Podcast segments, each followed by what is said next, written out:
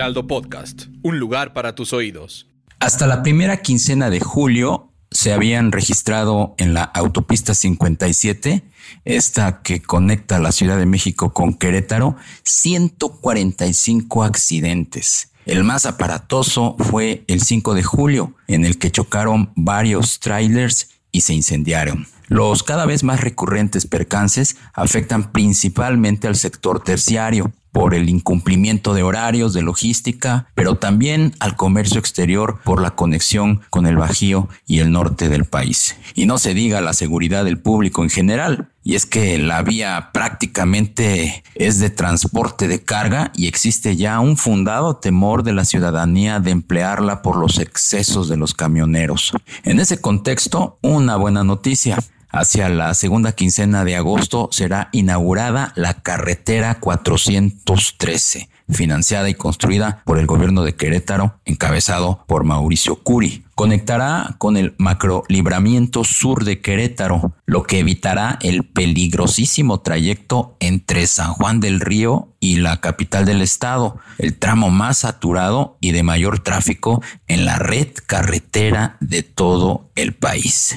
La inversión estatal fue de 1.200 millones de pesos y se complementó con otros 200 millones de la fibra FEXI de Guillermo Fonseca y Andrés Alija para abrir el entronque Coroneo. La carretera 413 de 15 kilómetros saldrá de la zona del pueblito en Querétaro y ahorrará 30 minutos de recorrido en el trayecto hacia Palmillas, donde conectará con la carretera federal México-Querétaro. Es apenas una solución parcial que requerirá más inversión en el próximo sexenio para encontrar alivio a un problema de insuficiencia de infraestructura de transporte en una zona clave para el comercio exterior. Tanto la carretera 413 como el entronque al macro libramiento sur se encuentran terminados ya al 100% y serán inaugurados por Andrés Manuel López Obrador y el gobernador Curi el mes próximo. Pues nada, que la semana pasada aproximadamente 1.500 trabajadores de la empresa, de la empresa italo-argentina Tequint dejaron de laborar y fueron retirados de la refinería de Dos Bocas por falta de pagos de PTI, esta empresa a cargo de la obra que pertenece a Pemex y que dirige Leonardo Cornejo. Apenas le informé que a ese contratista la Secretaría de Energía le debe cerca de 5 mil millones de pesos por trabajos, lo que ha tensado ya la relación de Rocío Nale y el mandamás del emporio, el poderoso Paolo Roca. De Kins se hizo cargo del paquete 4 de la refinería Olmeca. Le asignaron las plantas de cogeneración y de aguas amargas, subestaciones eléctricas y servicios auxiliares, entre otros.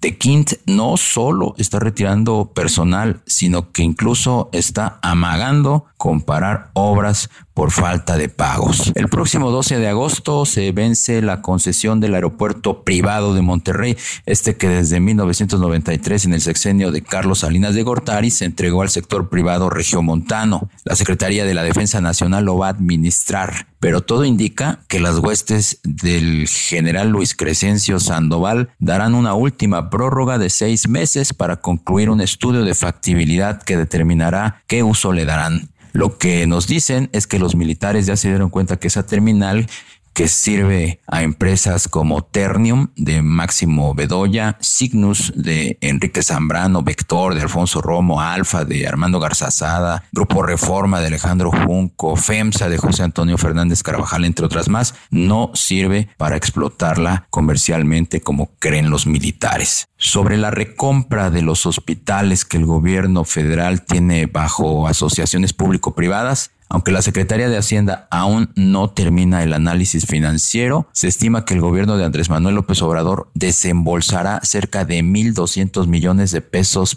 por nosocomio. Si hablamos inicialmente de dos del IMSS y cuatro del ISTE, el pago a los particulares rondaría los 7.200 millones de pesos, cifra francamente muy alegre. Se trata de los hospitales de Tapachula, Bahía Banderas y Villahermosa que administra Prodemex de Olegario Vázquez Aldir, otro en Mérida de Gia de Hipólito Gerard, uno más en Tepic que opera Invex de Juan Guichard y otro en la Ciudad de México que maneja la española SACIR que comanda Rafael Gómez del Río. Moody's y HR Ratings mejoraron la calificación de la casa de bolsa bursamétrica. La primera a B MX desde triple C MX con perspectiva estable y la segunda de HRB más a HR W menos, también con perspectiva estable, al tiempo que ratificó la calificación HR4. La intermediaria que lleva Manuel Molevi ha mejorado indicadores de solvencia y rentabilidad arriba de lo esperado en un escenario base Posee Bursamétrica un capital neto de más de 117 millones de pesos, superior al mínimo de 88.8 millones, por lo que la Comisión Nacional Bancaria y de Valores de Jesús de la Fuente desechó el oficio de revocación de su licencia para operar como intermediario financiero, lo cual fue factor determinante para la revisión al alza de sus calificaciones.